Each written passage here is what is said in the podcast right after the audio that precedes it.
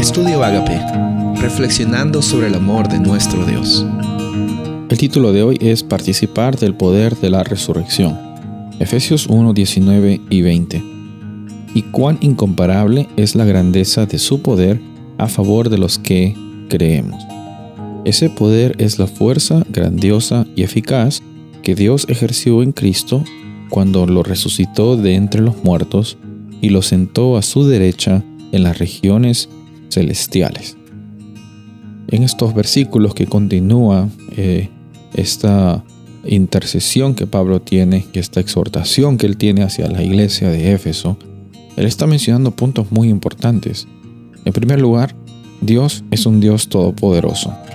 Es un Dios todopoderoso y nosotros creemos en Él y en su poder que es capaz de liberar cualquier circunstancia complicada que tenemos y es más, ya hizo provisión para nuestra necesidad más grande, la cual es el perdón de nuestros pecados. Y aquí lo explica Pablo diciendo que por medio de Cristo Jesús es que tenemos el poder también a favor de nosotros. E, ese poder no es un poder egoísta, Dios lo comparte a sus hijos, para que sus hijos también no lo usen egoístamente, sino también que lo usen para fortalecerse a sí mismos, para edificar la iglesia, la congregación y también para mostrar a las personas que Cristo ha muerto por, él, por ellos, por la humanidad.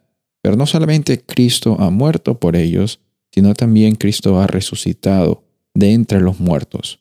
Ese poder que Dios tuvo para que Jesús resucite de entre los muertos es un poder increíble que también nos muestra Jesús a resucitar, que esa va a ser también una realidad nuestra al aceptar la oferta del plan de salvación en favor tuyo, en favor mío. Por eso es que también tenemos la oportunidad de ser partícipes de ese poder. Es hermoso saber que nuestro Padre Celestial ya ha tenido provisión para ti, para mí, para todas las personas. Ahora, en el día a día, nuestra experiencia está basada en los fundamentos que nuestro Padre Celestial nos da. En el día a día encontramos que aparentemente circunstancias muy complicadas en las cuales no sabemos cómo las vamos a solucionar. Pueden ser quizás circunstancias económicas, circunstancias de salud, circunstancias familiares, yo no sé, aquí todo, todo al mismo tiempo. Lo que yo sé es que vivir en este mundo no define la realidad que nosotros tenemos, nuestro llamado, nuestro propósito. Si bien es cierto, hay circunstancias que nos ayudan a desarrollar eh, nuestro propósito, lo que sabemos es que nuestro, nuestra vida está hecha más que solamente para vivir unos cuantas décadas aquí y fallecer.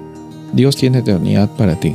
Y de la misma forma que Jesús resucitó, también esa resurrección está sucediendo en nuestras vidas por medio del poder del Espíritu Santo en nuestros corazones.